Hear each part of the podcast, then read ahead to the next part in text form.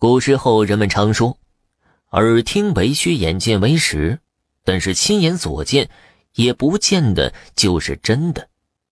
桂花是七里屯的村民，也是一个苦命人呐。在他十九岁那一年，他被村里的有妇之夫柱子给强暴了。几个月之后，他发现自己有了身孕，这才想起来去报官。正好赶上那个时候。国家严打，没费什么劲儿，柱子就被关进了监狱。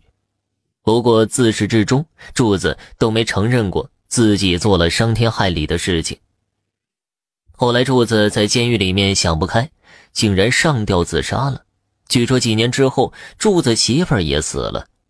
桂花因为肚子里面孩子的月份太大了，没法再做掉了，一咬牙就把孩子生了下来。还生了个女娃，起名小敏。从此，桂花就跟小敏过起了相依为命的日子。一晃就过去了十年的时间。阴历的七月十四这一天，桂花有些心神不宁的，总是感觉有什么不好的事情要发生。她出去上班之前，还特意的嘱咐小敏，上学的时候要注意安全，放学之后早点回家，要锁好门。小敏倒是十分乖巧的，全部答应了。下午放学之后，小敏到家的第一件事就是锁好房门，然后她才回到自己的房间写作业。等到天黑之后，小敏听到了重重的关门声，一看时间，妈妈也该下班了，小敏就没去理会，继续的写着作业。时间一分一秒的流逝着，也不知道过了多久。小敏觉得肚子有些饿了，妈妈怎么还没来叫自己吃饭呢？心里这么想着，小敏就去厨房找吃的去了。路过房门的时候，小敏听到了门外的叫喊声：“小敏，开门呐！小敏，这不是妈妈的声音吗？”小敏觉得有些奇怪，难道妈妈忘记带钥匙了吗？小敏刚准备开门，突然。他的肩膀被人拍了一下，吓得他一激灵，赶忙回头。这一回头不要紧，小敏直接吓得坐在地上，因为拍他肩膀的不是别人，正是他的妈妈桂花。你、你、你不是在门外吗？小敏的声音都有些颤抖了。嘘，别吵，那个不是我，我也听到门外有人喊了。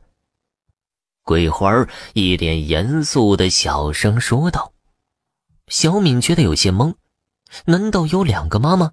究竟哪个是真的，哪个是假的呢？眼前这个妈妈有血有肉，并且是自己用钥匙开门进来的，那这个妈妈一定是真的了。那么门口那个妈妈是坏人假扮的吗？”门外那个人仍然还在喊着小敏的名字。小敏虽然有些紧张，还是偷偷的来到了窗边，向外面查看。借着月光，他看清了外面那个人的脸，那张脸和妈妈长得一模一样。难道世界上真有两个长得一样的人吗？那个人是鬼，他假扮成了我。咱俩快回卧室里面锁上门。屋里的桂花不由分说，拉着小敏就往卧室里面跑。他们俩刚锁上卧室的门，外面那个人竟然撞开房门进来了。小敏，你在哪儿啊？小敏，外面那个人慌慌张张的喊着。突然，卧室的门被人敲响了。小敏，快开门！我是妈妈。你骗人！你才不是妈妈呢！妈妈就在我身边。你这个坏人！听到小敏的话，外面那个人先是一愣，然后他疯狂的砸起了卧室的门。小敏，你快跑！那个人不是妈妈，是假的。小敏哼了一声，看向了屋子里面的桂花。此时的桂花突然变得有些可怕，他一脸坏笑的看着小敏，竟然伸出了双手掐住小敏的脖子。与此同时，空气中传来了一阵怪异的笑声。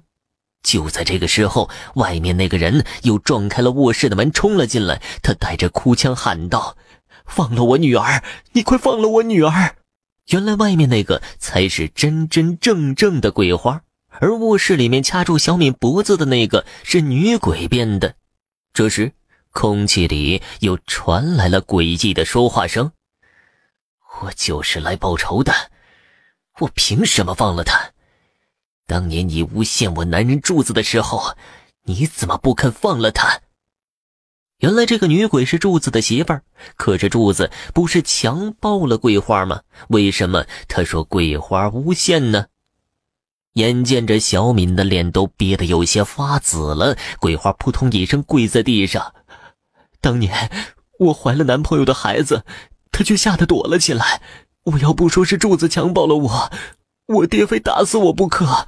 我也没想到能把柱子害了我，我我对不起你们。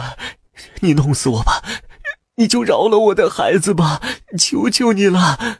桂花连哭连磕头，请求那个女鬼饶恕。可是那女鬼也是因为桂花的原因走投无路，才寻了短见的。他们夫妻跟桂花有着血海深仇，怎么可能饶恕他呢？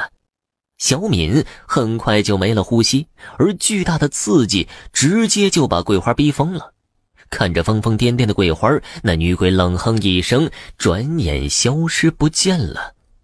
此后，桂花成了一个疯乞丐，忍受着寒冷、饥饿以及别人的打骂。也许这比直接死掉还要惨吧？这可能就是所谓的报应。